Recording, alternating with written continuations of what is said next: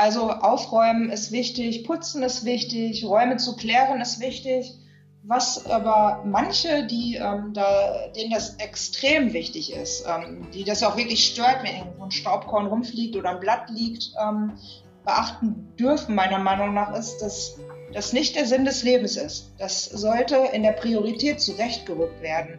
Das ist wichtig, aber es kann auch sein, dass das eine Art von Prokrastination ist, dass ich damit eigentlich was wegschiebe, was viel wichtiger ist. Zum Beispiel zu finden, äh, was ist eigentlich das, was jetzt demnächst ansteht für mich beruflich oder was ist das, was meine Seele wirklich glücklich macht. Also Fluss ist immer die Kunst des Möglichen und easy. Also es darf auch nicht wehtun oder nicht fanatisch werden oder dass sich dann Ehepaare verstreiten, weil der eine gerade vollkommen im Aufräumfieber ist und der andere das eine oder andere doch mag und braucht. so, das war einfach die Kunst des Möglichen und des Miteinanders ist viel wichtiger. Schön, dass du reingeschaltet hast beim Lebenskünstler Podcast. Ich bin die Silke und es gibt ein Interview für dich. Du hast zwei Stimmen gehört im Vorspann. Es ist quasi eine Dreier-Kombo geworden. Das erste Mal Premiere, dass ich zwei Leute im Podcast habe. Und das aus gutem Grund, weil das sind beides meine Ausbilderinnen für die Feng Shui und Geomantie-Ausbildung und das ist auch unser Oberthema. Und meine Gäste sind Inga und Ute von Vio Vio und ja, wir beziehen uns auf ein vielleicht oberflächlich klingendes Thema, den Frühjahrsputz. Super passend natürlich gerade. Und wir beziehen uns auf das Schlafzimmer. Aber natürlich gibt es drumherum super viel Infos und Wissen für dich. Es gibt sehr viele Praxistipps für die Umsetzung. Und ja, du kannst dich einfach darauf freuen, dass das ähm, nicht nur einfach Wissen ist, was du aus einem Buch bekommen kannst, sondern wirklich eine Einladung an dich ist, Dinge für dich mal in die Umsetzung zu bekommen. Und das wünsche ich mir einfach für dich, weil das ist ein sehr wirkungsvolles Tool und ähm, ja, es öffnet quasi neue, neue Wahrnehmungsbereiche. Also, viel Spaß bei diesem Interview. Hallo Inga, hallo Ute, herzlich willkommen beim Lebenskünstler Podcast. Und Dankeschön. ja, ich freue mich sehr, dass ihr da seid. Zuallererst geht es natürlich einfach um die Begrifflichkeiten Feng Shui und Geomantie. Ich habe Inga Veit und Ute Riedlinger hier zu Gast. Das sind beide meine Ausbilderinnen für die Feng Shui und Geomantie-Ausbildung. Und ja, wir haben hier den Fokus bei Inga auf der Geomantie, bei Ute auf dem Feng Shui. Das heißt, wir fangen jetzt einfach mal richtig an, euch erstmal zu erklären, okay, was versteht Ute unter Feng Shui, was versteht Inga unter Geomantie und was sind vielleicht die Schnittstellen, weil das hat sehr viele Gemeinsamkeiten. Ute, magst du einfach mal anfangen? Wie ist die Definition von Feng Shui? Wie verstehst du das? Und äh, was würdest du gerne sagen dazu? Mit Definition meinst du da, was es bedeutet? Also Wind und Wasser oder was Feng und Shui, also Wind und Wasser ist, die, ist der Begriff Feng Shui und was es, wenn man da tiefer reinschaut, dann weiß man, Wind ist Bewegung in der Luft und Wasser ist Bewegung das Fließen, das, was auch Körper und alles Lebendige in Bewegung bringt. Und das sind praktisch die zwei bewegende Elemente und die sind dann Wind und Wasser. Und sozusagen bedrückt, drückt es auch aus, um was es im Feng Shui geht. Es geht einerseits darum, dass man Sauerstoff äh, und äh, damit Lebendigkeit in Räume bringt und Wasser, dass man das Leben ins Fließen bringt. Also und äh, vielleicht sage ich noch kurz, weil das ja das dann eben zu Feng Shui, zu Geomantie dann dargestellt wird. Also Feng Shui ist praktisch das, was die Gestaltung in Räumen, in, in Gärten, eigentlich kann man es auch für Dörfer, Städte machen, also sozusagen über der Erde. So das, was die, die das, was einem umgibt, die Umgebung, Gestaltung der Umgebung oder nicht nur Gestaltung, sondern auch ähm, natürlich die Landschaft, dass man die äh, schaut, was die Landschaft mit dem Mensch macht, wo er gerade ist äh, aber oberflächlich sozusagen. Mhm. Ja, super. Also das, was sichtbar ist, das kann man ausweiten von der Wohnung ins, in die Landschaft, in, also alles, was wir quasi an der Oberfläche betrachten mhm. können, Gestaltung ist und mhm. genau. Okay, super. Und ähm, Inga, was, wie würdest du Geomantie ähm, definieren? Was würdest du sagen? Also erstmal möchte ich einhaken und sagen, wenn die Ute sagt, das Feng Shui wäre oberflächlich. Das stimmt gar nicht. Also besonders Utes Feng Shui, wie sie es lehrt und lebt, ist mitnichten oberflächlich. Ähm, Geomantie jedoch ist so die Basis, das geht um die Erdstrahlung. Es geht um die Hinwendung zu Mutter Erde, um die Strahlung, die aus der Erde hochkommt und dann eben in die Räume reinstrahlt oder auf das Land und die Menschen, die Tiere, das Vieh, ähm, die Pflanzen beeinflusst. Und da gibt es einmal die Strahlung, ähm, die ganz natürlich da ist, die auch da wäre, wenn da nie ein Mensch drauf gegangen wäre. Dazu gehören zum Beispiel Wasseradern oder auch Erdverwerfungen, wenn sich mal ähm, ein Abbruch ergeben hat in der Erde. Und dann gibt es die menschengemachten Energien, das, was die Menschen hinterlassen haben. Und das, ähm, der Mensch weiß gar nichts, ähm, der wohnt vielleicht irgendwo, wundert sich, dass er nicht gut schläft und das kann eben an solchen Hinterlassenschaften in der Erde liegen. Okay, ich sehe gerade, Ute möchte noch was hinzufügen. Ja, Ute. zwar, vielleicht wäre hier zu erwähnen, Aha. dass es ursprünglich in, das alte in China also früher war Feng Shui und Geomantie äh, gar nicht getrennt. Also ich weiß es auch von Bhutan oder von Tibet, es ist nicht getrennt. Das ist nur, also weil wir das jetzt hier gerade so getrennt erklärt haben, würde ich ganz sagen, dass es eigentlich da, wo es herkommt, eins ist. Das eine ist, dass man halt natürlich die Materie formt und gestaltet und die Landschaft und das oberflächlich sozusagen, das was Sichtbare und das andere ist das Unsichtbare und die Welt unter einem, dass man die mit einbezieht. Und, und das haben die früher holistisch und ganzheitlich, oder also da, wo es herkommt, in den Kulturen wird es ganzheitlich gemacht. Mhm. Als eins. Also nicht so mhm. zwei Kapitel. Mhm. Okay, das heißt, ja genau, wir hatten auch noch vergessen, das hatte ich ja am Anfang mir gewünscht, auch mal so ein bisschen Überschneidungspunkte vielleicht zu nennen, was man sich so vorstellen kann, wo das sowieso zusammenfließt. Also wenn man jetzt quasi beide Bereiche so in so eine Kugel unterteilen würde, hat man dann so eine Schnittmenge in der Mitte ähm, was wären denn so Klassiker, die man vielleicht mal schon mal gehört hat von der Begrifflichkeit oder was, wo man dann sagen kann, das geht jetzt eh von der Gestaltung schon direkt zu Geomantie oder von der Geomantie dann auch schon eher äh, in, in Feng Shui rein. Habt ihr da irgendwie einen Impuls, was, was euch so kommt? Also ich würde sagen, ähm, die Schnittmenge ist ähm, das Reinigen der Räume auf ähm, eine Art ähm, wie Räuchern mit Klangarbeiten, ähm, das ist auf jeden Fall eine Schnittmenge. Das Lüften, das Ausklopfen, ähm, das Entstauben, also wirklich auch Frühjahrsputz. Da gibt es Schnittmengen in, in dem Moment, wo man das einfach bewusst und ja, ich sag mal, energetisch macht und nicht einfach nur so mechanisch. Da ist es dann eben ähm, Chi-Lenkung oder Ute sprach ja den Sauerstoff an, den Sauerstoff in die Räume zu bringen. Und das in Verbindung mit ähm, eben dieser Strahlung, die aus der Erde kommt, ähm, das in Harmonie zu bringen. Also da ist dicker Schnittpunkt und eben, was Ute sagte, ähm, dass das traditionell gar nicht getrennt war, Feng Shui und Geomantie. Wir lehren das eben auch so äh, gemeinsam und finden, dass auch beides super wichtig ist. Mhm. Willst du auch noch was dazufügen, Ute? Ich wollte eigentlich das Gleiche sagen. Das Gleiche, super. so. Ihr seid euch einig. Sehr einig. ähm, ja, was ich auch immer spannend finde, ist halt wirklich, äh, wir hatten es bei der Besprechung gestern mal kurz gesagt, ich finde immer so schade, dass ähm, beim Feng Shui, wenn es dann mal zum Beispiel eine Beratung missglückt ist und man hat sich jetzt wirklich nach den klassischen Feng Shui-Regeln ohne Geomantie, also wirklich nur an die Gestaltung gerichtet und das Bett umgerückt, äh, vielleicht die Farbe an die Wand und ein bisschen was umgebaut, umgeräumt, ausgemistet und hat dann immer noch die Probleme, ähm, dass dann halt nicht weiter geguckt wird, Moment, vielleicht kommt es ja wirklich woanders her. Ne? Also vielleicht kommt es ja wirklich aus der Erde. Und deshalb seid ihr ja auch beide hier. ähm, und ich finde es jetzt super spannend und wichtig für alle, die gerade zuhören, vielleicht mal einen ganz konkreten Ansatzpunkt zu haben, der ja den Menschen viel begleitet. Und zwar der Ort, wo wir uns am meisten am Tag aufhalten. Wenn wir uns den jetzt mal anschauen, das wäre ja, glaube ich, das Schlafzimmer, oder? Ja, acht Stunden in der Regel am Tag. Aber ich will noch mal ganz kurz einen kleinen Einwand einbringen, dass ja. Feng Shui kann nicht missglücken. Also in okay. dem Sinne, also das will ich mal ein bisschen revidieren. Und zwar Feng Shui, also wenn man, also es kann natürlich missglücken, wenn ich so ganz kompliziertes Feng Shui mache, was überhaupt nicht geerdet und überhaupt nicht mit dem Ort zu tun hat. Aber wenn ich Veränderungen in, in meinem Raum mache, ändert es immer was. Es kann natürlich nicht sein, dass ich trotzdem die Tiefe des Problems nicht ähm, äh, äh, ähm, nicht bewegt kriege. Also ich kriege immer was, ich kann auch mit Feng Shui, kann auch der erste Schritt sein, was zu bewegen. aber es braucht dann noch mehr, sagen wir mal so. Ich kann mit Homöopathie gewisse Dinge bewegen, aber dann braucht es vielleicht dann doch mal äh, den tieferen Blick in den Körper rein, ein Röntgenbild und vielleicht auch mal eine Operation oder sowas, dass, dass es dann äh, richtig geht. Ich weiß nicht, ob das jetzt gerade ein gutes Beispiel war, aber so in die Richtung. Also Feng Shui, also gutes Feng Shui bewegt immer etwas und kann nicht missglücken. okay. Ähm, eine kurze Zwischenfrage.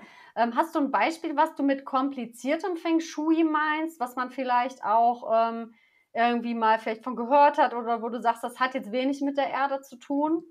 Ähm, ja, da, da kann ja die Inga zum Beispiel mal von ihrem braunen Schlafzimmer oder Wand erzählen, was sie hatte. Mhm. Eine Beratung. so. Ja, ja, ja.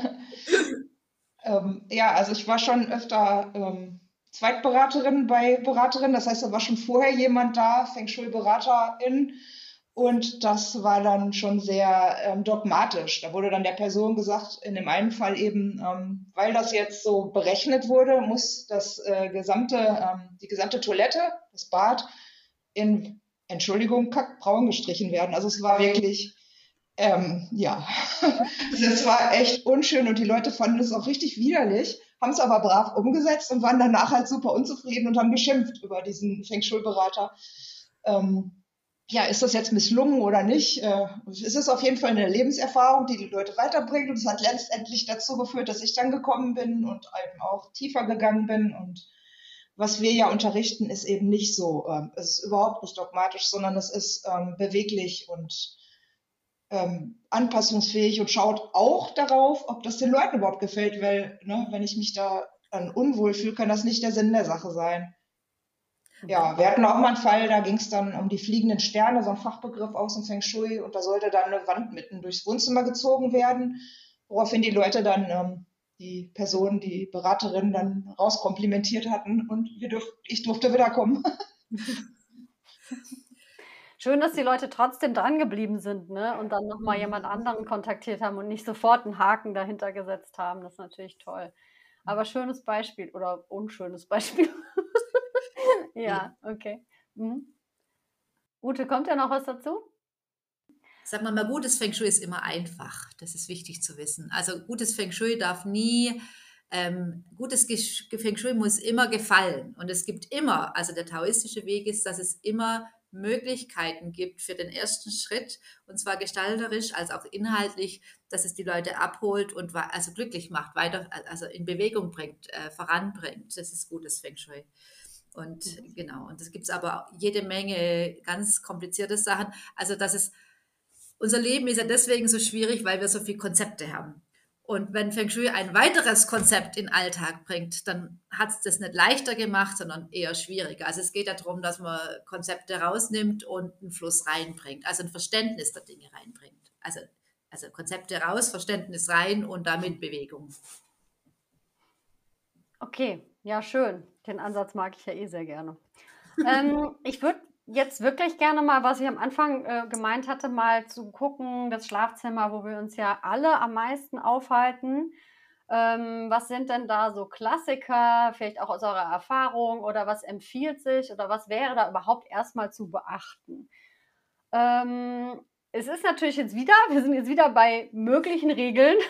Also alle, die jetzt gerade zuhören, schaut auch mal, was auf euch überhaupt zutrifft. Und ähm, was sind aber so Sachen, die ihr immer wieder begegnet, also die euch immer wieder begegnen, die eigentlich nicht so günstig sind für einen guten Schlaf, für einen energetisch, also dass man energetisch aufgeladen wieder aufwacht, sozusagen. Ja, also erstmal, äh, natürlich sind Regeln gut. Also, dass ein Schlafzimmer ein Bett hat, ist zum Beispiel eine recht vernünftige Regel. so. also, ich will nicht jede Regel schlecht machen. Nein, Regeln sind natürlich generell äh, ähm, gibt es ja Regeln, die vernünftig sind. Ich meine es nur so, was die Inga vorher erzählt hat, dass man dann mit Sternen und komplizierten Sachen rummacht. Ja, also für Schlafzimmer ist ähm, grundsätzlich vielleicht die Regel Nummer eins ganz wichtig, dass ein Zimmer nicht zu groß und nicht zu klein sein darf. Das erlebt man immer wieder, dass dann die Eltern riesengroße Schlafzimmer haben und die Kinder klitzekleine Kinderzimmer, wo sie kaum spielen können oder sowas. Und äh, wenn ein Schlafzimmer klein ist, ist es eigentlich gut, weil bei Nacht ziehen sich die Energien in den Körper zurück und ähm, damit äh, ist es wie eine Hülle, also dass man nicht so viel Energie, den Raum mit Energie, ähm, also dass der Raum nicht Energie von einem nimmt, sondern dass man eigentlich eingehüllt ist in so einem Raum und sich da wohlfühlt. Also es braucht keine Paläste als Schlafzimmer. Also diese Vorstellung, was viele haben, ist, kann man gerne haben, aber zum Schlafen oder so ist es, reicht eigentlich ein kleines Zimmer. Mhm. Hast du da was zuzufügen, Inga?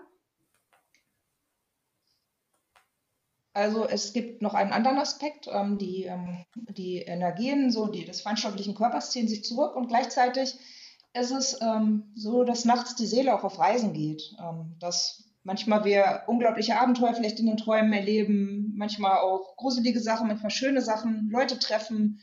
Und ähm, dieses Reisen, ähm, das soll ungestört geschehen. Und dafür ist es halt super wichtig, dass ich mich geschützt fühle im Schlafzimmer wie gesagt, also in der Tiefe ähm, sollten dafür natürlich die Erdenergien wirklich gereinigt sein und ich nicht auf einem Ort schlafen, der belastet ist. Das ist äh, jetzt erstmal ähm, was, wofür ich wirklich eine professionelle Beratung brauche oder eine Ausbildung, um das zu finden. Was ich aber leicht tun kann und was wir oft erleben, ist ähm, kein Spiegel im Schlafzimmer. Das ist super wichtig, weil in dem Moment, wo ich äh, mich wirklich ähm, seelisch aus dem Körper erhebe, ist das ein, ähm, ein Schreck. Also das ist einfach ähm, ungut. Ein Spiegel ist ähm, ein mächtiges magisches Werkzeug und gehört da nicht hin. Vielleicht beim Spiegel, es geht schon, Spiegel, der, der darf nicht in Richtung Bett zeigen, oder? Genau, also es geht schon, dass man dann einen Spiegel irgendwo in der Ecke hat, wo er nicht in Richtung Bett zeigt, sondern irgendwie halt, ähm, ja, in der Ecke ist halt, wo er nicht stört. Man spürt das, wenn man Spiegel ähm, sich vor den Spiegel stellt, die, was die Inga gesagt hat, diese kräftige Energie, dieses. Mhm. mhm. Das ist eine gute Übung auch, also kann man mal ausprobieren. Also es haben ja nun ähm, so manche Schlafzimmerschränke zum Beispiel Spiegel ähm, und vielleicht wird jetzt der oder die eine erschreckt sein, so was soll ich denn jetzt tun? Also da ähm, ist schon x-mal auch passiert, dass ähm, nach der Beratung ähm, das ganz einfach ähm, abgehängt wurde. Also erstmal vielleicht ein Laken drüber gehängt, eine Decke drüber gehängt, eingeklemmt und dann oben so eine Gardinenstange machen, ganz schlicht. Wenn es Holz ist, kann man das ja recht leicht reinschrauben und da ähm, ähm, eine blickdichte Gardine runterhängen lassen. Dann kann man zu und aufschieben. Ähm, auch möglich, wenn man sagt, ich habe genug Spiegel eigentlich im Haus, kann ich darauf verzichten, ist den wirklich mit so einer Folie dann ähm, abzukleben. Ne? Also da gibt es verschiedene Möglichkeiten. Ähm, es lohnt sich auf jeden Fall, das auszutesten. Und ähm, wenn, wenn ähm, hier jemand etwas austestet, lasst euch Zeit, testet es ruhig mal so über 14 Tage, damit es wirklich auch spürbar ist. Mhm. Wie meinst du das gerade mit dem Austesten? Ich meine, ähm, reinspüren. Also das, das, es kann sein, dass ich in der ersten Nacht noch nichts merke. Also dass das einfach ein bisschen Zeit braucht, bis ich spüre, da verändert sich möglicherweise was, ne? An meinem Schlaf, an meinen Träumen. Ja. Also das nächste, was mir so kommt, äh, wo ich einen Impuls hätte, wäre ähm, dieses festgelegte, ich muss in die und die Richtung schlafen. Ja, also das hört man ja auch häufiger. Ähm, vielleicht ist es immer die Nordrichtung, was gesagt wird, wo der Kopf hin zeigen soll. Vielleicht wird es auch genauer berechnet, du musst in die Richtung schlafen. Ähm, da würde ich dazu raten, und Ute, denke ich, sieht das genauso, ähm, Prioritäten zu setzen. Ja, ähm, es gibt ähm, gewisse, ähm, auch da gewisse Konzepte, äh, man kann da in die Tiefe gehen oder ins Detail, aber zuallererst ähm, geht es eben darum, auf was für Energien schlafe ich, was kommt an Erdstrahlung herauf und da sollte ich ruhig schlafen. Ja, Früher, hier die Bauern haben ja früher die Kühe immer auf ein Stück Feld gelassen, wenn sie einen Bauernhof bauen wollten, haben geschaut, wo die Kühe schlafen. Und dann wurde da der Stall gebaut. Mhm. So als so Input. Und dass man erstmal schaut, wo stimmt die Energie. Und selbst dann, es muss auch vom Chi-Fluss im Raum stimmen. Das macht überhaupt keinen Sinn, wenn man dann ganz kompliziert im, im, im Zimmer also ein Zimmer muss auch in sich harmonisch, also von der Gestaltung sein. Es muss, das darf es auch nicht, dass man übers Bett, weil da gute Energie ist, dass man übers Bett steigen muss, wenn man zur Türe reinkommt. es, muss auch immer gesunder Menschenverstand sein. Genau, wenn drunter was ganz Schwieriges ist, aber man braucht eh Profis, um das zu, also das, das kann man in der Regel nicht alleine so testen, die Wasseradern oder was unterm Bett ist. Also ob es germantisch stimmt. Und das ist natürlich wichtig und es ist natürlich wichtig, dass ein Raum ordentlich ist. Ich würde nie sagen, dass man den Kopf unbedingt nach Norden muss und dafür schläft man unmöglich im Raum. Da gibt es ganz andere Regeln, die sind eigentlich noch viel wichtiger. Soll ich die kurz erklären? Ja, so, gerne. Also so eine grundsätzliche Regel, weil das passt auch zu dem Thema, wo wir nachher dazu kommen, äh, ist, dass wenn ich äh, nachts soll ich loslassen, da geht es ja darum, dass ich loslasse und dass ich den Alltag loslasse. Und insofern ist es fürs Unterbewusstsein auch gut, wenn es nicht in Richtung Tür, also in Richtung Flucht, in Richtung Arbeit, in Richtung Aktivität schaut, sondern wenn, wenn man die wegschaut von der Tür. Also wenn, und dann gegenüber natürlich auch was Schönes hat, dass man wiederkommen zu dem Thema Geborgenheit, dass man wirklich da bewusst in seinem Schlafzimmer ist und loslässt und, und, und zu Hause ist und also in, in, in, also in, der, in dem Abend in der Entspannung ankommt, in dem Schlaf, in der Erholung und alles andere hinter sich lässt. Das ist es eigentlich meiner Meinung nach ein wichtigerer Aspekt als nach Norden schauen. A ist es in den meisten Wohnungen unmöglich sein Bett so auch und wenn man dann noch eh und wenn man dann noch diese wenn man dann noch die persönlichen Elemente und gute Himmelsrichtungen dazu nimmt und dann noch Ehepartner hat und dann Ehebett aufstellen will, wird es extrem kompliziert. Also diese Regel natürlich geomantisch, dass man nicht auf Wasseradern schläft, wenn sich's vermeiden lässt und ansonsten muss man wirklich was tun unter seinem Bett, wenn's also es ist immer die zweite Wahl und und dass man ähm, dass man wenn es geht nicht in Richtung Tür schaut und nicht in so einer zwischen Fenster und Tür in so einer unruhigen Linie. Da ist ja immer so eine Art G-Bewegung dazwischen, dass man da nicht in so einer unruhigen Be Linie äh, äh, schläft, sondern wirklich an einem Ort, wo man loslassen kann, wo es ruhig ist, wo man gegebenenfalls gegenüber ein schönes Bild hat, irgendwas Schönes hat, genau, was Ruhiges hat. Mhm. Ich möchte noch etwas zum Geomantischen sagen. Ja, gerne. Ähm, wir haben ja beide gerade schon gesagt, dass ähm, das wirklich eine ordentliche geomantische Arbeit ähm, Profi äh, erfordert oder eben jemand macht bei uns die Ausbildung und lernt das. Das ist ja auch möglich, sehr gerne. Ähm, es gibt dennoch ähm, das eine oder andere, wo ich schon darauf hinweisen könnte, ähm, wenn jemand nachts wirklich dauernd Albträume hat, also sich verfolgt fühlt im Schlaf, immer wieder total eisig ist, vorher nicht, aber im Bett dann wirklich die, wie die Knochen einfrieren. Oder das Gefühl hat, da ist noch jemand mit im Raum oder ich werde angegangen. Wenn sowas echt lange ist und das ist, das ist vielleicht auch ein Zeichen, es ist im Urlaub an einem anderen Ort nicht, aber kaum komme ich nach Hause wieder in mein Bett, äh, ist sowas wieder los. Dann weist das sehr wohl darauf hin, dass da was abgeht und dass da eben ungute Energien aus der Erde kommen. Und da sprechen wir nicht von Wasseradern, sondern das sind schon ähm, ich sag mal, äh, heftigere Sachen, ähm, dann kann durchaus was getan werden, auch wenn jemand jetzt nicht gleich eine Beratung haben möchte. Und zwar ähm, dann wirklich zu schauen, gibt es irgendeinen Ort in der Wohnung, wo ich das ähm, Bett hin umziehen kann. Das kann ja sein, dass es reicht, es einen Meter zu verschieben oder in eine andere Ecke des Schlafraums. Oder vielleicht sogar, jetzt ist jetzt abhängig davon, wie groß die Wohnung ist, einen anderen Raum zum Schlafen zu nehmen. Vielleicht das Arbeitszimmer und dann ähm, das Schlafzimmer zum Arbeitszimmer machen. Das ist abhängig, wie natürlich, was für Möglichkeiten da sind. Aber das, auch das ähm, würde ich über zwei Wochen dann testen an den neuen Ort und nicht gleich nach der ersten Nacht entscheiden, ob das ähm, hilfreich war. Und, und vielleicht auch nicht gleich das ganze Schlafzimmer umbauen, sondern erstmal probieren. Was ich noch dazu fügen wollte, was ja auch immer häufig vorkommt, ist, dass zum Beispiel Kinder lange immer wieder ins Bett nässen. Mhm. Dass man da, das ist auch so ein Zeichen von ähm, ja, Wasseradern oder irgendwas nicht so Gutes drunter. Mhm. Jetzt haben wir doch so viel über Wasseradern gesprochen und Inga hat immer so schöne Sachen zu erklären aus der geomantischen Sicht zu Wasseradern. Und das fände ich jetzt total schön, wenn du vielleicht äh, alle, die gerade zuhören, einfach auch noch mal ein bisschen erklärst, warum vielleicht eine Wasserader überhaupt ein Problem darstellen könnte. Und, ne? Ja. Also erstmal ähm, bin ich ein Riesenfreund von Wasseradern. Das ist etwas ganz Natürliches, was die Erde durchzieht, wie die Blutadern, die unseren Körper durchziehen. Ähm, es ist ein Segen. Wir haben jetzt immer wieder auch Zeiten, wo ähm, Dürren sind oder wo es länger eben gar nicht regnet. Das Wasser ist prinzipiell erstmal ein Segen und es ist was Schönes. Ähm, ich kann so eine Wasserader unter mir ganz bewusst nutzen, wenn ich aktiviert werden will, wenn ich mal einen Schub haben will. Ähm, dann kann ich mich bewusst draufsetzen sogar und kriege einen Kick oder werde vielleicht emotional, weil das Wasser das anregt, ähm, werde motiviert, werde bewegt. Nur diese Bewegung, die stört beim Schlaf. Das ist der Punkt. Und ich ähm, mir wird immer wieder die Erdung entzogen. Wir brauchen, wir brauchen dieses Geborgene, dieses Behütete, dieses Sichere und das bedeutet auch Erdung. Das bedeutet quasi, ich sink in die Erde und das ähm, ist, gilt genauso in der zehnten Etage wie im Erdgeschoss. Ähm, man darf daran denken, dass wir in früheren Zeiten ähm, alle auf dem Boden geschlafen haben. Wir sind so verbunden mit Mutter Erde, wir sind so verbunden und ähm, so mancher hat das schon erlebt, wenn ich dann mal zelte und ich habe wirklich nur noch die Isomatte dazwischen oder ich schlafe vielleicht auch mal direkt im Gras, wie schön das ist.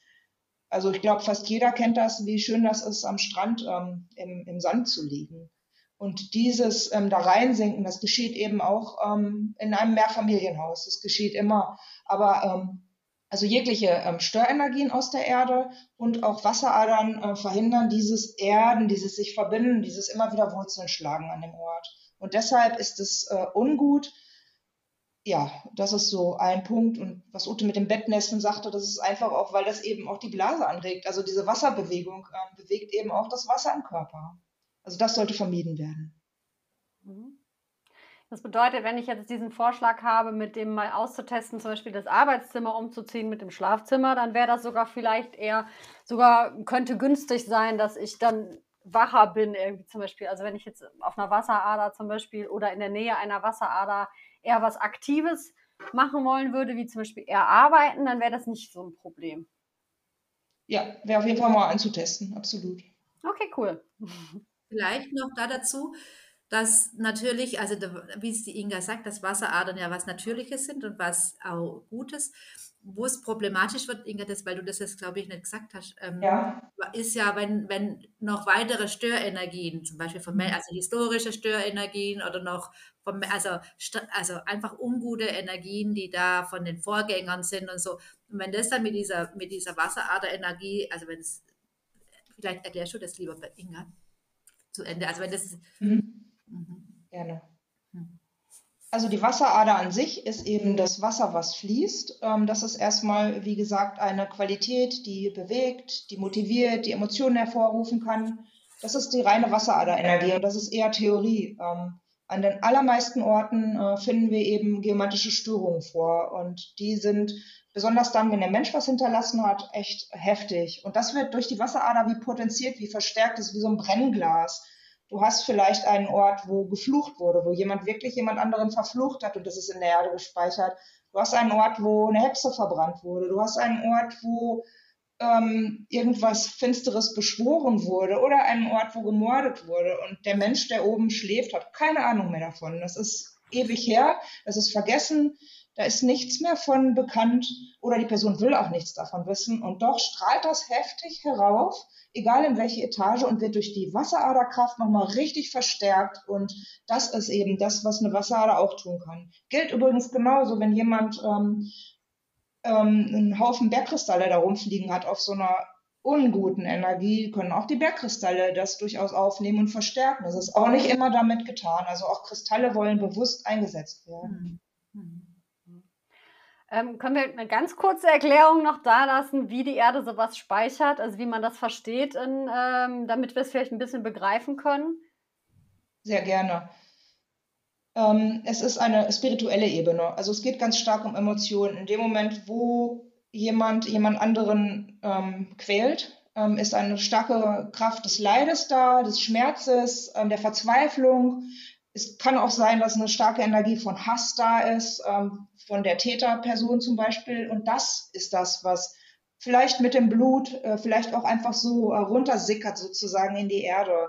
Ähm, das ist wie, als wenn da ein Makel da ist, so ein Mal. Und das geht wirklich tief, je nachdem, wie stark diese Emotion war, wie stark die, auch die Kraft dahinter war, so die Willenskraft etwa. Umso stärker geht das runter und das speichert sich in der Erde und zwar da im Kristall. Also es hat fast jeder Stein da unten, jeder Kiesel, ähm, jedes Stück Granitfels ähm, hat eben so eine, ähm, hat so ein Stückchen Quarz dabei, ganz natürlich, und das speichert das. Das ist wie der Quarz im Computer.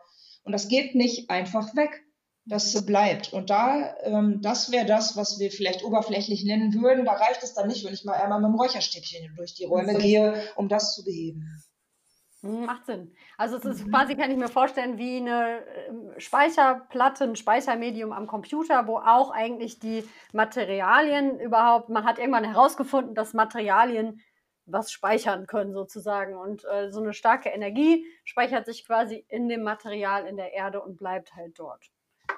Exakt. Und wir Menschen sind auch sehr gute Empfänger wiederum. Und egal, ob jemand sich eher für grobschlächtig oder für fein hält, das kommt an. Bei dem einen kommt es dann eher körperlich an und zeigt sich vielleicht in, weiß ich nicht, immer wieder Migräne oder in, immer wieder irgendwelchen Krämpfen. Und andere Leute kriegen es dann eben auf die feinere Art ähm, über Träume, über Wahrnehmungen um diese Speicher da rauszuholen, ähm, da machen wir in der Geomantie so etwas ähm, ähnlich der Akupunktur, die Geopunktur, wo wir wirklich den Zentralpunkt finden, ähm, eben auch in der entsprechenden Tiefe und das lösen und das befrieden und das auflösen und bereinigen. Das ist der äh, Reinigungspart. Mhm. Okay, super. Das habe ich, hab ich super verständlich erklärt. Dankeschön. Ute, du willst auch noch was beifügen, ne? Vielleicht noch, weil sich jetzt der eine oder andere denkt, naja, wenn da jetzt vor tausend Jahren Fluch gesprochen wurde oder jemand ermordet wurde, was macht das jetzt? Vielleicht kann man sich das auch so ein bisschen so vorstellen, dass natürlich Gleiches Gleiches ansieht. Also wenn das da gespeichert ist, dass an solchen Orten auch immer wieder sich dann das Nicht-Gute wiederholt und damit natürlich das wieder, also das ist dann auch, dass sich das immer wieder speichert oft. Ähm, kann man das, also, mhm. dass es auch nicht so äh, dann vom Winde verweht also wenn was wirklich Heftiges passiert ist. Ja, cool. Das ist ja auch nochmal eine schöne Erklärung für die Vielschichtigkeit im Menschen, weil wir ja auch unsere Themen haben. Und wenn man jetzt sogar in der Quantenphysik oder in der Physik sagt, Gleiches zieht Gleiches an, ähm, ich kenne mich jetzt nicht gut genug aus, um jetzt irgendwas in der Tiefe zu erklären, aber es ist auf jeden Fall ja so ein Gesetz, dass sich das Gleiche, das Gleiche irgendwie mehr wird. Ne? Also das Gleiche zieht das mhm. Gleiche an. Und wenn ich jetzt in mir zum Beispiel auch ein Thema habe, bin ich ja vielleicht auch angezogen von solchen Orten, oder? Wie würdet ihr das ja. sagen? Oder wo wir beim Thema Computer waren mit den Algorithmen. So, so dass wir dann dass so Orte ihre Algorithmen haben und immer wieder das Gleiche erscheint oder immer alles, was dazu passt, erscheint oder auf einen zukommt. Genau, das ist irgendwie, ja, man erlebt es ja heutzutage, wird es ja richtig sichtbar eigentlich, finde ich.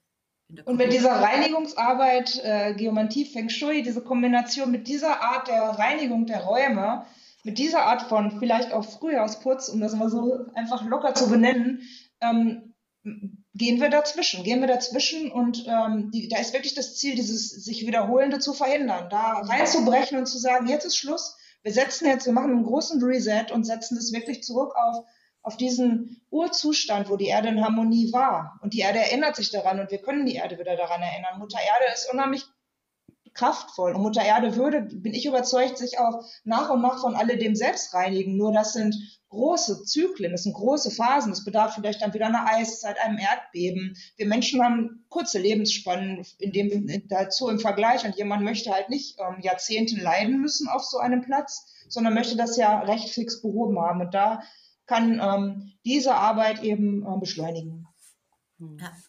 Schön. ähm, was ist denn jetzt, wenn wir jetzt nochmal uns anschauen, wir sind bei dem Schlafzimmer, jetzt haben wir super viele Sachen natürlich rundherum erklärt, man merkt, wie vielschichtig Feng Shui und Geomantie auch einfach werden kann.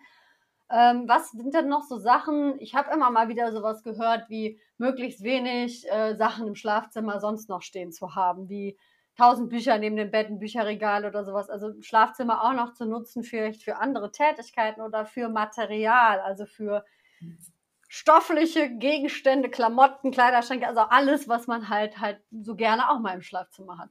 Was fällt dir dazu ein, Ute? Was ist eher also günstig? Worauf sollte man vielleicht achten? Ähm, also auch hier die Kunst des Möglichen. Also es ist natürlich, ist es natürlich ideal, wenn man einen großen Schrank hat, wo man alles verstauen kann, wo auch eine gewisse Ordnung im Schrank drin ist, wo einem nicht alles entgegenquillt, wenn man die Türen öffnet und wo einfach alles sauber verstaut ist und sozusagen klare, ruhige Flächen im Schlafzimmer sind, äh, gesunde, natürliche Materialien, wenn es geht. Das ist natürlich auch sehr gut, dass man natürliche Materialien hat. Ähm, es ist aber die Kunst des Möglichen. Das kann ich natürlich jetzt hier leicht sagen. Wenn ich jetzt in einer Dreizimmerwohnung mit Familie wohne und, und keinen Keller habe, äh, dann brauche ich auch Stauflächen und dann halt, dass man auf eine gewisse Grundordnung oder wie die Inga vorher so schön gesagt hat, also dasselbe, was sie, was sie mit dem Spiegel gesagt hat, mit dem Vorhang, kann man ja dann vielleicht auch so, wenn man so eine Krustecke braucht, dann da einen Vorhang davor machen, dass einfach eine gewisse Ruhe im Raum herrscht. Und ähm, man hat ja immer mit, man muss mit verschiedenen Zimmern abwägen. Vor was ich wirklich abraten würde, ist dass wir, dass man äh, im Schlafzimmer arbeitet. Also ist natürlich schwierig, wenn man im Einzimmer-Apartment wohnt. Ähm, aber sagen wir mal, gehen wir mal allgemein davon aus, wenn man die Wahl hat zwischen Küche und, und Schlafzimmer zum Arbeiten. Es ist, ich habe das selber gemacht. Ich habe ein Einzimmer-Apartment gehabt früher und habe im Schlafzimmer gearbeitet und habe, und da hatte ich schon für einen Doktor, also für einen Cheslin gearbeitet, also für einen Feng Shui-Meister und habe schon die ganze Ausbildung gehabt und so und habe mir, ah ja, ich weiß das ja, mich betrifft das nicht. Das Ergebnis war, dass ich nachts um zwölf ins Bett gefallen bin, von meinem Schreibtisch und morgens um sechs Uhr aufgestanden bin und schon wieder am Schreibtisch war und irgendwie gar keine Pausen und gar keinen Abstand mehr zur Arbeit gefunden habe. Also das ist das, wenn man im Schlafzimmer arbeitet, das ist, wo man, habe ich ja vorher schon mal gesagt, mit Aktivität und Erholung dass es wirklich, dass man guckt, dass man das irgendwie trennen kann. Und wenn es gar nicht geht, dass man dann zumindest ein Paravent dazwischen stellt oder ähm, dass, dass man, wenn man schläft, nicht in Richtung Schreibtisch schaut und wenn man vielleicht auch vom Schreibtisch aus auch nicht immer in Richtung Bett schaut, so ungefähr, dass man einfach die Energie, wenn es gar nicht anders geht, schaut, dass man die Ener dass man energetisch das versteht, dass es eigentlich ein No-Go ist und eine klare Trennung macht in Form von Blickrichtungen, in Form von ähm, Paravos, in Form von ähm, ja, Einrichtungen, vielleicht einen kleinen Schrank dazwischen stellt oder sowas, so eine Ecke macht dann, dass einfach eine gewisse Trennung ist. Dieser zwei, Aktivität und Erholung, das sind ja zwei, also Yin und Yang, zwei komplett verschiedene Energien und dass man das bewusst dann gestaltet, also sagen wir mal zu den Einzimmer-Apartments. Mhm. Für alle, die das jetzt nicht kennen, ich glaube, viele Zuhörerinnen und Zuhörer sind da so weit interessiert, dass sie es kennen, aber nur der Hinweis, Yang ist ja das Aktivierende und Ying ist so das ähm, eher Beruhigende. Oder ja, genau, also nur nochmal für die Begrifflichkeit. Vielleicht ist es manchen ja nicht so geläufig. Und, und dann ist natürlich im Schlafzimmer, also es, das ist, das sagen wir mal, das ist total, also ist ganz schwierig. Und was im Schlafzimmer, was man vielleicht auch noch beobachten, äh, beachten kann, ist, dass es positive Symbole sind, die man da hat. Also das eine war der Kruscht, wenn es geht, ruhig, also wenn es geht, irgendwie klar verstauen. Und das nächste sind, dass man positive Symbole hat. Also wir hatten zum Beispiel mal jemand, der hatte dann galoppierende Pferde über dem Bett. Und das ist natürlich ein sehr aktives äh, Symbol, äh, was genau, oder dass man einfach achtet, was hat man aufgehängt und was drückt es aus. Und das sollte natürlich positiv sein, harmonisch sein, gutes Chi haben und eher ruhig sein, also beruhigend und ähm, ja. Mhm. Macht total Sinn. Mhm. Inga, kommt dir noch was dazu? Ja, ich würde noch ergänzen, ähm, positive Symbole, möglichst, aber auch möglichst wenig, nicht ein Haufen Symbole. Da gibt es ja auch Leute, die haben dann alles Mögliche da stehen und ihre Bettwäsche noch voll mit Zeichen. Also, ne, also da eher, ähm, oder, Ute? Nee, nee, ist das gut, dass du das sagst mit positiven Symbolen. Damit habe ich eigentlich Blumenbilder gemeint und nicht irgendwelche Metall, äh, Metallschwerter und sowas. Ich weiß da nicht bei Blume des Lebens und so. Also gut, dass wir darüber gesprochen haben. Ein Metallschwert, was mit der Spitze auf die schlafende Person zeigt. Genau, so. Es gibt alles. Also man erlebt ja immer wieder alles Mögliche, dass sie dann schmiedeeiserne Kunst über dem Bett haben oder im Schlafzimmer haben so was Schweres, sondern eher, dass es halt ähm, harmonisch ist, nicht angreift, ähm, mhm. schöne Farben hat. Ist es denn schon richtig, weil ich es jetzt wirklich häufig gehört habe, dass man, wenn man es kann, eher schauen sollte, dass man so wenig wie möglich im Schlafzimmer hat, wenn man es kann? Also auch das Typsache, finde ich. Okay, also weil ich habe immer gehört, wenn man so ein Buch stapelt, ich habe zum Beispiel immer ein paar Bücher neben meinem Bett, weil ich halt unterschiedliche Bücher, Bücher gleichzeitig auch schon mal lese. Ähm, und da habe ich gehört, jetzt nicht von euch, ne, von wo habe ich noch mal was gelesen oder so, äh, dass man das unbedingt minimieren sollte, weil man natürlich das alles, also weniger abschalten könnte, vielleicht, wenn man in den Schlaf geht. Ja, also ich ähm, aus der eigenen Erfahrung, es hat ähm, Bücher haben einfach eine äh, Schwingung wenn ich jetzt so einen, weiß ich nicht, Gruselroman neben dem Bett liegen habe, das Buch schwingt und diese Schwingung kann mich halt erreichen im Schlaf. Also ich würde es einfach mit ein bisschen Abstand, also vielleicht einen Meter entfernt, würde ich meinen Stapel hinstellen. Also ist jetzt nicht, ähm, ne, das heißt nicht, dass es dann aufgeräumt ist, aber das heißt einfach, dass die ähm, Aura sozusagen, die Schwingung des Buchs mich nicht erreicht. Ähm, wenn ich ein sehr spirituelles, hochschwingendes Buch habe, ich habe das persönlich gerne nah sogar an mir. Das ähm, dazu. Was mir einfällt noch zu möglichst wenig im Schlafzimmer, ähm, was ich persönlich sehr wichtig finde, ist, dass möglichst unter dem Bett, also wenn, wenn, wenn die Matratzen nicht am Boden sind, dass da die Luft zirkulieren kann. Also es gibt ja so viele Angebote ähm, von solchen ähm, von solchen Kästen, die man drunter schieben kann. Das ist halt natürlich total praktisch. Auch da wieder Kunst des Möglichen. Aber wenn das geht, würde ich da unbedingt die Luft zirkulieren lassen. Dann kann ich da auch saugen. Wir verlieren ja doch auch viele Hautschuppen und sowas es sammelt sich Staub an und die Luft sollte halt möglichst gut sein. Ich würde auch, ich bin auch total dafür, das Fenster möglichst ähm, offen oder auf Kipp zu haben, soweit das von der Temperatur geht. Mhm. Ja, da hat die Inga das gesagt, wichtig ist unterm Bett kein Kruscht, wenn es geht. Also dass die Matratzen auch gut durchlüften und kein Schimmel bildet und Bakterien und sowas, Milben und so. Aber an sich, äh, ähm, wenn ein Raum zu leer ist, es gibt ja auch so ganz leere Räume, wenn man sagen, möglichst wenig, das ist Definitionsfrage das, ich finde, das kann man so nicht wirklich sagen, sondern mhm. das Richtige, das, was einem gut tut, wie die Inga sagt, das, was einen aufregt, eher ein bisschen weiter weg und das, was einem gut tut, darf schon um einen rum sein. Und wenn man der Typ ist, wenn ich jetzt einem Sammler erzähle, er muss im leeren Raum schlafen, dann kriegt er wahrscheinlich Atemnot. so, der braucht seine, es gibt ja Leute, die brauchen so ihre, die, dass jedes Ding denen gut tut, ihrer Seele. Also, da sind wir, vielleicht ist das der Punkt es sollten Dinge um einen rum sein, aber das gilt natürlich generell für jeden Raum, die einem gut tun, die, die, mit denen man eine Beziehung hat. Es sollte nicht irgendwie ein Abstelllager sein, sondern es sollten Dinge sein, mit denen man eine Beziehung hat, die einem gut tun, die einen freuen, die, die einen aufbauen. Und die Menge, das ist wirklich Typfrage. Mhm. Das heißt, ich kann jetzt mal als Übung, ich habe ja immer ganz gern so praktische Sachen, die ich mal ausprobieren könnte, könnte ich mich auch einfach mal in Ruhe auf mein Bett setzen und mal in Ruhe umgucken und mal schauen, was habe ich da für Sachen, was steht da rum und was verbinde ich damit. Und wenn man merkt, da ist eigentlich sehr viel, was mich eigentlich gar nicht so begeistert oder was sich doof für mich anfühlt, dann sollte man eher, also das klassische Ausmisten wäre es ja vielleicht dann auch, dem dann nachzugehen. Also dass man es auch intuitiv und spielerisch mal einfach macht, ein Bewusstsein dahin zu lenken. Finde ich eine schöne Idee.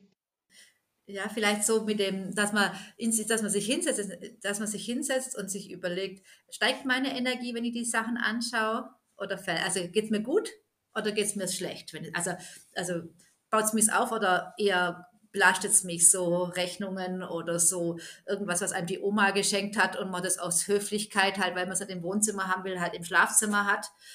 So, so dass man das, was einen runterzieht oder nicht so nicht, nicht glücklich macht, äh, ähm, halt dann anschaut und mhm. entrümpelt oder raustut. Ich hätte noch eine, ähm, wie ich ja. finde, sehr wichtige Übung, etwas, was ähm, täglich getan werden kann und meiner Meinung nach soll. Und das ist ähm, das Ausklopfen der Matratzen. Wir verarbeiten nachts, das ist ganz natürlich, das ist ja auch bekannt. Ähm, deswegen haben wir auch Träume, die manchmal auch echt nervig sein können. Ne? Das ist halt dieses Verarbeiten. Und das schlägt sich auch in der Matratze nieder. Ähm, selbst wenn ich, also es ist offensichtlich, wenn ich krank war, wenn ich geschwitzt habe, wenn, wenn es irgendwie dann auch wirklich Geruch hat. Aber das passiert auch jede Nacht, selbst wenn ich fit bin. Und deshalb ähm, es ist fast allen bekannt, denke ich, ähm, das Kopfkissen auszuklopfen und das Oberbett ähm, in die Hände zu nehmen und mal durchzuschütteln oder auch zur Seite zu schlagen, damit die Matratze ausdünsten kann. Das ist bekannt. Aber was ähm, die wenigsten tun ähm, oder noch tun, ich glaube, so die Großeltern, Urgroßeltern, die haben das noch gemacht. Die hatten auch oft so dreigeteilte Matratzen. Das ist das Ausklopfen der Matratzen. Und das ist ähm, total ähm, mächtig, ähm, weil das wirklich diese ähm, Energie, also die Vitalenergie, die der Körper über die Verarbeitung da reingegeben hat, die emotionale Energie da rausholt. Dafür muss ähm, der Raum wirklich ähm, also das Fenster sollte auf sein, damit die das, oder wenn da eine Balkontür ist, die sollte auf sein, damit das wirklich auch raus kann. Und dann klopfe ich entweder mit so einem Teppichklopfer oder mit einem Kochlöffel oder mit den Händen ähm, kräftig die Matratze durch. Und dann mache ich immer wieder auch eine Bewegung, also ich klopfe ein paar Mal und mache dann eine Bewegung Richtung geöffnetes Fenster, so als wollte ich wirklich diese Wolke von ähm, verbrauchter Energie rausschieben, rauswerfen. Mhm. Und das ist ganz, ganz toll. Also entweder morgens, wenn ich ausgestanden bin, oder spätestens vorm zu Bett gehen. Ähm, am besten natürlich morgens, weil dann hat der Raum noch Zeit, ähm, sich wirklich neu ähm, mit frischem Qi, mit frischem Sauerstoff zu füllen. Das ist also eine heiße Empfehlung. Wenn ich das mit den bloßen Händen mache, die dann hinterher unbedingt abstreifen oder am besten einmal unter fließendes Wasser, im Bad und ähm, mir vorstellen auch, dass diese verbrauchte Energie auch noch von meinen Unterarmen und Händen abfällt. Schön. Ganz wirkungsvoll. und wo die Inga immer wieder vom Fenster spricht, das kommt die praktische Ute, so mit einem ganz praktischen Dinge wie der Feng mhm. Shui halt. Mhm. Man sollte nie zu nahe, also das Bett sollte auch nicht zu nahe am Fenster stehen, sollte einen Meter Abstand, das haben wir vorher nicht gesagt. Also das ist mhm. zum Beispiel auch ganz wichtig, dass man nicht ganz nah am Fenster ist, weil da auch nachts doch immer ein Zug, egal wie dicht die Fenster sind, ist, das spürt man ja, wenn man in Nähe vom Fenster kommt, ist es eher kühl und das ist dann doch so ein so ein, doch ein Durchzug oder ein Zug und da erkältet man sich dann halt leichter. Das ist anstrengend fürs Immunsystem. Mhm. Also das Super. Bett vorher, das hat man nicht gesagt. Mhm. Um jetzt noch so ein paar Hinweise zu geben, was man noch machen kann, wenn man merkt, ich schlafe nicht gut. Wir haben jetzt super viele Sachen schon gesagt. Ich wiederhole noch mal kurz: Spiegel abhängen, wenn man den hat, der aufs Bett zeigt. Ähm, vielleicht auch einfach mal in einem anderen Zimmer testen, ob ich da ruhiger schlafe, wegen der Wasseradern und sowas ähm, gucken, dass ich Kram rausschaffe, der mich belastet. Und was wäre jetzt noch sowas, was wir im Alltäglichen vielleicht ähm, gar nicht so bewusst haben, was einfach uns vielleicht nicht so gut runterbringt? Was fällt euch da ein, was da auch noch ein guter Hinweis sein könnte? Die elektrische Strahlung. Ähm, mir fällt die elektrische Strahlung ein. Also wir haben mehr und mehr Frequenzen um uns rum. Ähm, jetzt die ähm, Generation ähm, die unserer Kinder, sag ich mal, die ist damit aufgewachsen.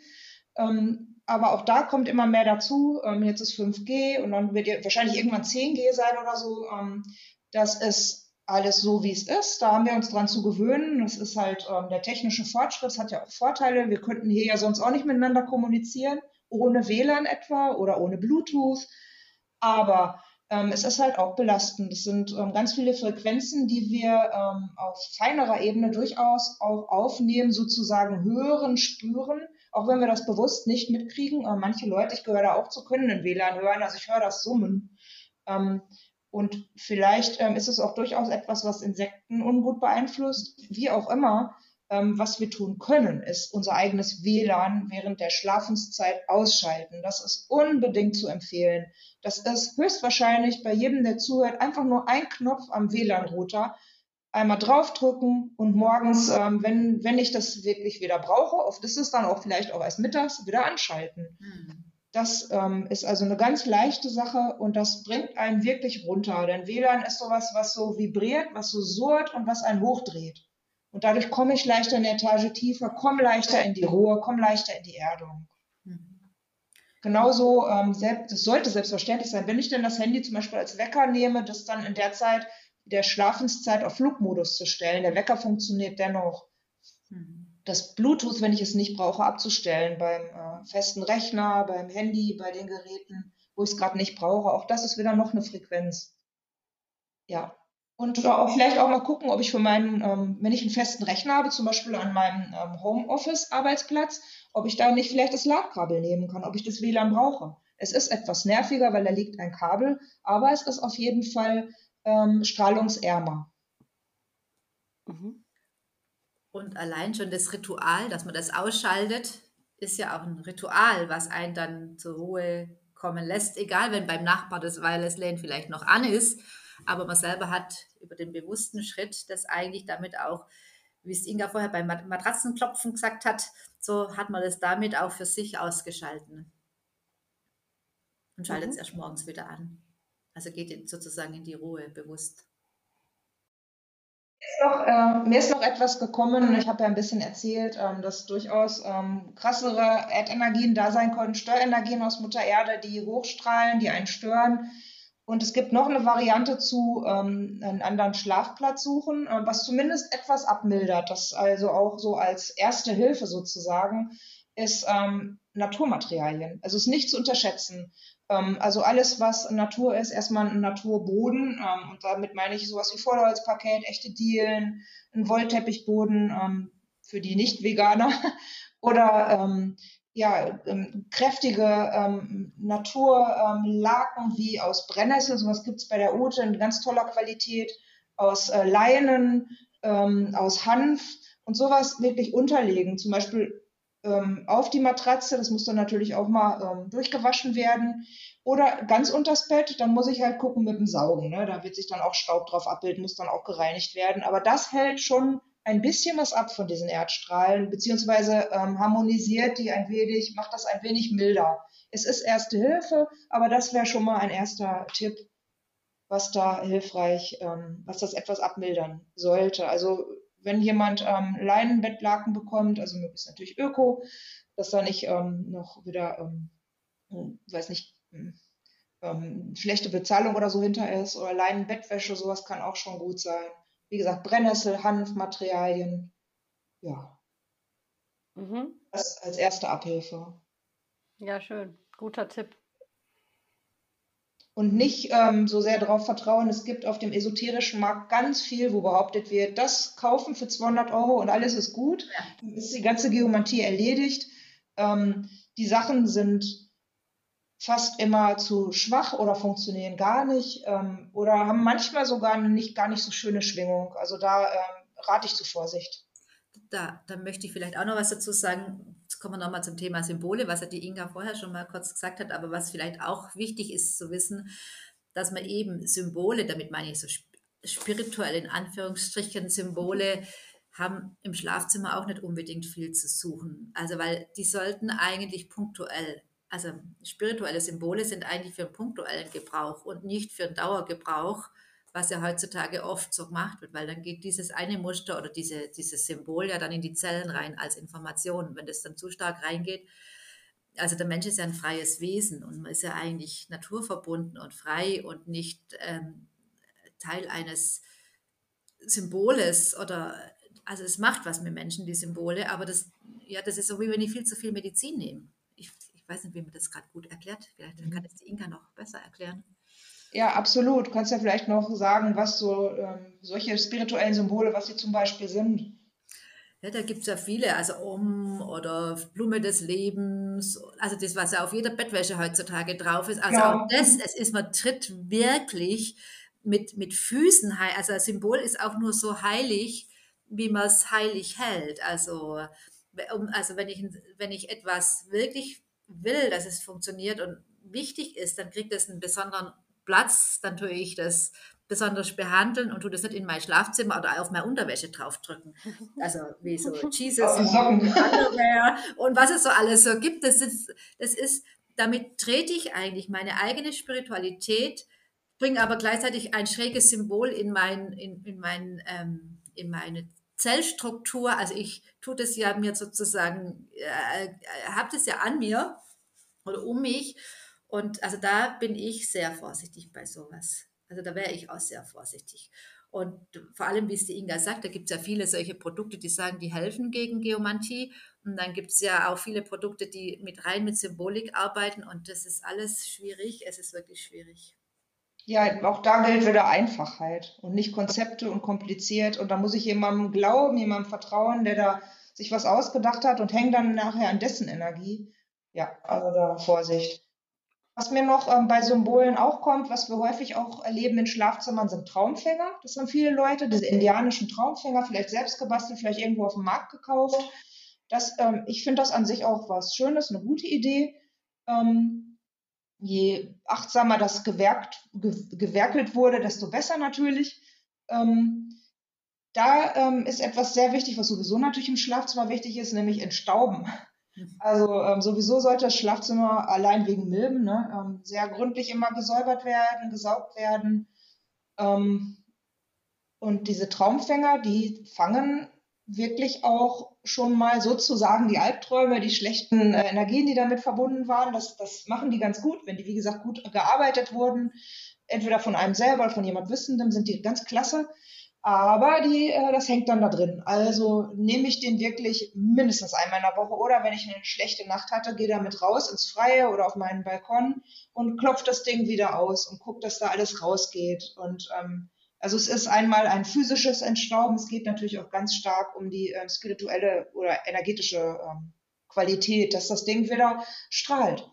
Und auch da, ähm, dieser Test, den Ute nannte, den kann ich da auch durchführen, dass ich dann mal spüre, ich, ich, ich ähm, schwinge mich auf meinen Traumfänger ein, spüre hin und spüre, kann ich frei atmen, empfinde ich den gerade als belastend, dann spätestens säubern und danach nochmal hinspüren. Und der sollte strahlen, so dass ich frei atmen kann. Dann ist er wieder, dann funktioniert er wieder. So. Mhm. Super hilfreiche ähm, Frühjahrsputz-Tipps fürs Schlafzimmer, sowohl vom Feng Shui als auch von der Geomantie. Ähm, fällt euch noch was Dringendes ein, was ihr hier zufügen wollt zu diesem Thema? Weil ich glaube, man kann jetzt natürlich auch noch drei Stunden. Äh, ihr habt eine ganze Ausbildung, die mehrere Tage dauert mit Vorausbildungen und sehr, sehr viel. Und danach hat man immer noch nicht ausgelernt. Aber kommt euch noch was Dringendes? Ähm, der Frühjahrsputz ähm, ist, ist ja eine ganz alte Geschichte. Also seit die Menschen ähm, in harten Wintern in ihren Hütten, in ihren Palästen äh, gewohnt haben, äh, wird das, glaube ich, gemacht. Und man hat den im Frühjahr gemacht. Einerseits, weil man dann schon mal lüften konnte, ohne dass gleich der Frost reinkam. Und andererseits hängt es, glaube ich, auch mit dem ähm, jahreszeitlichen Kalender zusammen. In dem Moment, wo die Tage wieder länger werden, es wäre das alte Fest Ostara oder Frühlingsanfang, begrüße ich ja auch das Jahr mit seinen längeren Tagen und da bereite ich mich damit darauf vor spätestens. Das ist also auch eine jahreszeitliche Qualität. Ähm, dieses, ich bleibe im kalten Winter in den Räumen und danach mache ich den Frühjahrsputz, hat vor allen Dingen den Sinn, in den kalten Wintern hängen alle aufeinander. Es äh, sind Krankheiten in den Räumen, Erkältungen oder Durchfall oder was immer da vielleicht kommt. Ähm, die Leute streiten auch mal, das alles ist in den Räumen und ich gehe wenig raus, ich lüfte wenig durch und jetzt hatten wir das ganz stark mit diesen Lockdowns. Also wir waren alle mehr in unseren Räumen als gewöhnlich. Auch viele machen immer noch mehr Homeoffice als vor äh, der Pandemie. Und dadurch ist es auch so. Du hast viel Energie von Unstimmigkeiten, von Streits, einfach von diesem Gefühl, wir hängen alle eng aufeinander in den Räumen oder auch vielleicht von Krankheiten. Und da ist eben auch so ein energetischer Frühjahrsputz, nenne ich das mal, super wichtig und hilfreich. Und zwar jedes Jahr um diese Zeit wunderbar geeignet, also um die Frühjahrszeit. Ähm, mit, mit energetischem Frühjahrsputz meinst du auch Räuchern und sowas? Ja, genau, das haben wir ja gar nicht gesagt. Ne? Also das Räuchern mit ähm, mit einem gekauften Räucherwerk, das ähm, naturbelassen sein sollte, keine Chemie drin, keine chemischen Duftstoffe, guckt auf Biosiegel oder selber gemacht, selber Salbei trocknen, selber ähm, Tanne, Fichte trocknen, was immer ähm, gemocht wird und damit durch die Räume gehen. Bitte? Küchenkräuter riechen auch gut. Mhm, Kamille, genau. Rosenplatte, das riecht alles toll. Ja, Thymian, Rosmarin. Mhm. Ähm, mit Klang durchgehen, vielleicht mit ähm, einer Klangschale, mit einer Glocke, mit einer Trommel singen, stampfen, alles durchschütteln, lüften. Aufräumen. Ja. Tolle Musik anmachen oder selber musizieren. Jeden Gegenstand mal ein paar Zentimeter verrücken. genau einmal Schwung reinbringen. Ja, der Klassiker ist natürlich wirklich auch auszumisten, ne, wenn es mal ansteht, oder? Ute, ich meine, es, hört sich immer so, ich habe immer das Gefühl, die Leute, die kriegen schon so einen langen Kiefer, wenn man dann wieder anfängt mit Ausmisten, aber es ist halt natürlich meistens so, dass immer dann doch vielleicht nochmal wieder was weg kann, oder? Alles, was sich angestaut hat, halt weg. Also das, was sie angestaut, wie wir es vorher gesagt haben, das, was sie angestaut hat, hat weg, sodass es wieder fließen kann. Eigentlich wie beim Bach, wo sich im, da über den Winter halt was von den Berge runterkommt, die Äste so sammelt haben, die tut man dann weg, dass es wieder frei fließen kann und sich das nicht irgendwie aufstaut. Das ist Schönes das Bild. Aber nicht, da gibt es also hier richtige Fanatiker. Also es darf, alles, was fanatisch wird, ist schon wieder nicht so fließend, ist dann eher fanatisch. Also Fluss ist immer die Kunst des Möglichen und easy. Also es darf auch nicht wehtun oder nicht fanatisch werden oder dass sich dann Ehepaare verstreiten, weil der eine gerade vollkommen im Aufräumfieber ist und der andere das eine oder andere doch mag und braucht. so, das war einfach die Kunst des Möglichen und des Miteinanders ist viel wichtiger. Und mhm. Zeit hat zum Leben. Also ich werde nicht glücklicher, wenn ich noch mehr aufräume. Also wenn ich auf, aufräume ist aufräumen, dann ist auch mal gut oder also entrümpelt ist entrümpelt, dann ist auch mal gut und man kann auch mal was fürs nächste Jahr aufheben. Also ich meine, das nicht messy werden oder viel, also einfach die Mitte würde ich mal wirklich benennen, gerne die Mitte. Das ist eigentlich immer das Beste. Da gibt es ja heutzutage, und dann räumen sie auf wie wahnsinnig, bis sie bald gar nichts mehr haben und meinen, sie werden dann noch glücklicher. Aber das Glück findet man nicht im, weder im Aufräumen noch im Sammeln. das Glück findet man, wenn man einfach zufrieden ist mit dem, wie man ist und halt schaut, dass nichts einen belastet, dass nichts Belastendes um einen rum ist. Mhm. Voll schön. Schön gesagt. Also unser Ziel ist, äh, dass die Wohnung einen erdet, dass die Wohnung einen zur Ruhe bringt. Das Schlafzimmer natürlich vor allen Dingen, aber die ganze Wohnung sollte ähm, mir Geborgenheit geben, sollte mir Kraft schenken, sollte mich immer wieder auch fit machen äh, fürs Rausgehen in die Welt. Und ähm, je, je trubeliger es draußen wird, je unruhiger, je unsicherer, desto mehr Sicherheit und ähm, Schutz und Wohlgefühl sollte ich in meinen vier Wänden auch haben. Zum Thema Geborgenheit, was die Inga ja gerade sagt, und, und Wohlgefühl, das ist tatsächlich, da möchte ich noch was anmerken, wenn ein Raum zu nüchtern ist und zu leer ist, dann ist es oft und, und vielleicht dann auch nicht einmal mehr, also wenn es dann richtig schön mit Naturmaterialien ist, wo ja Holz an sich jeder Millimeter anders aussieht und in sich irgendwie äh, äh, bunt, also sagen wir mal, interessant ist, aber wenn sagen wir mal so, es gibt so nüchterne Räume, die sind dann weiß mit irgendwelchen Laminatböden oder irgendwie Fliesen und wo alles so symmetrisch und so super strukturiert ist, das, das ist dann zwar vielleicht perfekt nach Space Clearing und Aufräumen, aber es ist die Geborgenheit, also Dinge geben auch Geborgenheit. Also ich weiß nicht, wie ich das erklären soll. Also das darf man nicht unterschätzen, was auch Dinge ausmachen, dass es auch schon schön ist, schöne Dinge um sich herum zu haben. Mhm. Dass die einen auch einhüllen oder einem was geben. Ich denke, das ist die Balance, oder? So von, man kann ja immer schnell von der anderen Seite vom Pferd wieder runterplumpsen. Also wenn ich jetzt eh das Gefühl habe, ich bin in einer Überforderung drin und ich merke auch, es ist mir zu viel, mhm. dann ist natürlich, ich meine, das schreit einen dann an, dass man mal ausmisten möchte. Ne? Also das ist ja quasi selbst erklären, wenn dann auch schon alles nur noch rumfliegt und ich gar keinen Ort mehr für alles habe. Es zeigt es mir ja dann auch im Außen. Aber wenn ich dann gar nicht mehr zu finden bin in der Wohnung, also wenn man gar nicht mehr wahrnimmt, dass ich da wohne, ne? Dann, also man mhm. eigentlich glaube ich, ist es ist ja lebendig, oder? wenn da mal ein paar dreckige Socken rumliegen. Das hat eine gewisse Lebendigkeit. Oder ein paar dreckige Schuhe im Eingang stehen. Heißt es, ich war im Wald, ich war draußen, ähm, ich bin draußen und ich nicht sofort einen Herzinfarkt kriege und mit dem Schäufelchen rumlaufen muss und so, sondern also es darf auch lebendig sein bei aller also das ist das, was ich versuche. Mhm. Äh, ähm. Also für alle ha Hausaufgabe für alle Minimalisten unter euch äh, Socken rumliegen lassen. Lebendigkeit. Das erlebe ich ja immer wieder, dass Leute sowas von wo so tiptop ist, aber dass dann oft die, die Lebendigkeit fehlt oder die Zufriedenheit fehlt. Das, das, also, das gibt immer so wie bei einer guten Instrument. Es gibt eine, die Seite muss, darf nicht zu krass gespannt sein und nicht zu locker sein. Der Klang muss stimmen. Die Balance ja. muss stimmen zwischen lebendig und aufgeräumt. Also aufräumen ist wichtig, putzen ist wichtig, Räume zu klären ist wichtig.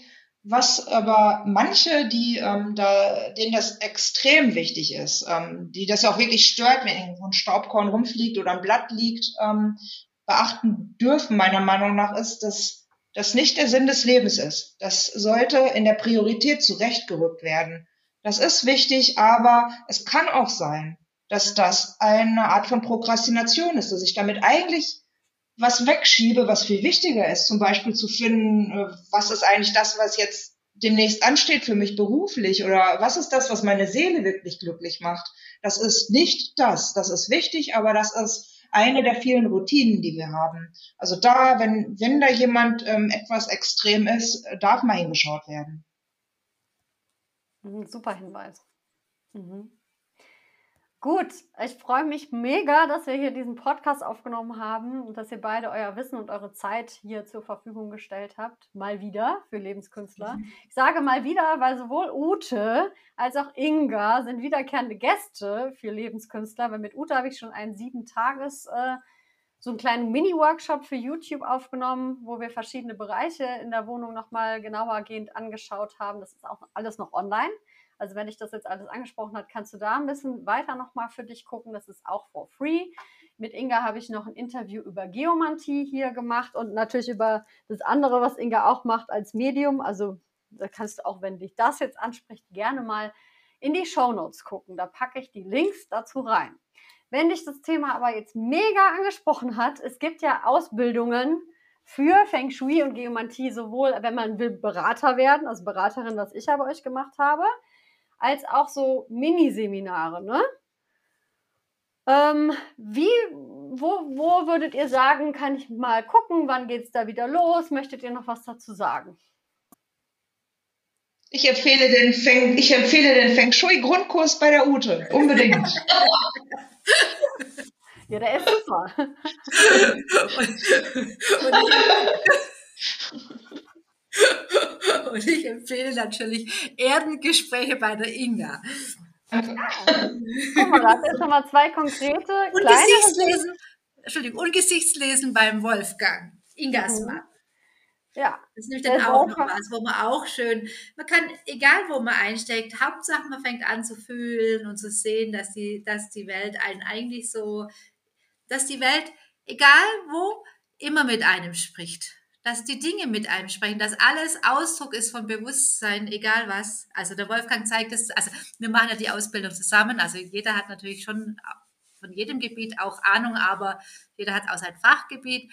Wolfgang sieht es am Gesicht ganz stark, die Inga mit der Natur, dass man da hört, dass man die spürt ganz stark und ich halt so eher im praktischen und im Design oder gestalterischen und so, dass man einfach ähm, anfängt zu merken, dass die Welt lebendig ist, dass die Dinge mit einem sprechen, dass die Dinge immer in Resonanz mit einem sind, immer in, im Dialog mit einem sind und dass man nicht wie so ein Elefant durch das Leben rumtrampelt und über die, über die Dinge drüber trampelt, dass man, ja, sondern die Wahrnehmung schuld. Mhm. Also auch zu empfehlen, wenn man nicht Beraterin, Berater werden möchte, sondern einfach ein bisschen mehr äh, ins Spüren kommen will, ein bisschen mehr verstehen will, sich selbst vielleicht besser verstehen will und da auch aktiv werden möchte. Also ich habe es ja alles durchlaufen und mir sehr diesen Podcast gewünscht wegen eurer langjährigen Erfahrung auch einfach und dem Ganzen, wie ihr Wissen weitergebt, das ja sehr praxisorientiert auch einfach ist. Also nicht hinsetzen, lernen und studieren, sondern es super viel aktiv werden, rausgehen, mhm. selber machen, spüren. Also es hat mir sehr gut gefallen und das empfehle ich von Herzen.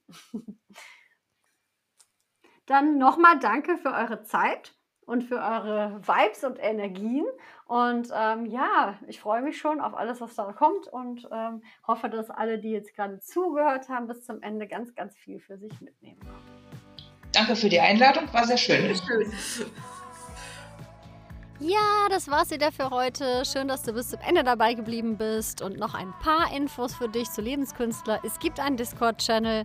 Das ist ein, eine Plattform, wo quasi ein Chatroom ist mit verschiedenen Oberthemen. Da tauschen wir uns aus über die Clan-Mother-Reihe, die wir ja auch auf dem Podcast hier mit der Alexandra Meurer zusammen habe ich die hier gemacht.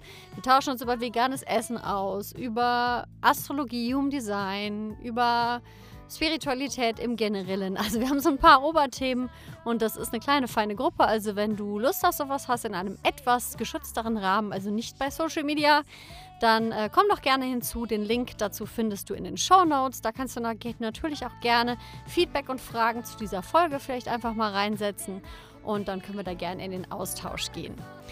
Einige von euch haben es vielleicht mitbekommen, in wenigen Wochen werde ich das erste Mal Nachwuchs in die Welt hinausbringen. Und äh, dann wird es vielleicht eine kleine Pause geben, je nachdem, wie ich Zeit finde und wie energetisch ich mich fühle. Ähm, es geht aber auf jeden Fall weiter mit Lebenskünstler, also keine Panik. Und es wird in Bälde auch einen Patreon-Account geben. Da gibt es dann ganz viel Behind the Scenes und Infos, die ich normalerweise nicht teile. Das wird auch ein bisschen persönlicher. Und es wird Zugriff bei dem Kleinen zu, also es gibt unterschiedliche Staffelungen, wie du mich unterstützen kannst. Und es wird ganz viele Bilder aus meinem Fotoarchiv geben, die sonst niemand zu sehen bekommt, die du auch für dich nutzen darfst. Und ich werde dir immer wieder ein bisschen Tipps mit auf den Weg geben. Und ja, ich fülle das einfach mit ähm, allem rund um Lebenskünstler. Also du kannst es verstehen wie ein Behind-the-Scenes-Kanal nur für dich. Das heißt, wenn dich das alles interessiert, ähm, ich halte dich da auf dem Laufenden. Aber ich wollte es schon mal vorankündigen. Und jetzt sage ich. Dankeschön, dass du bis zum Ende dabei geblieben bist. Vergiss nicht, den Podcast weiter zu empfehlen, mir Bewertungen zu schreiben, Rezensionen. Das hilft mir ganz besonders. Und ich wünsche dir ein ganz, ganz tolles Wochenende. Bis ganz bald. Ciao.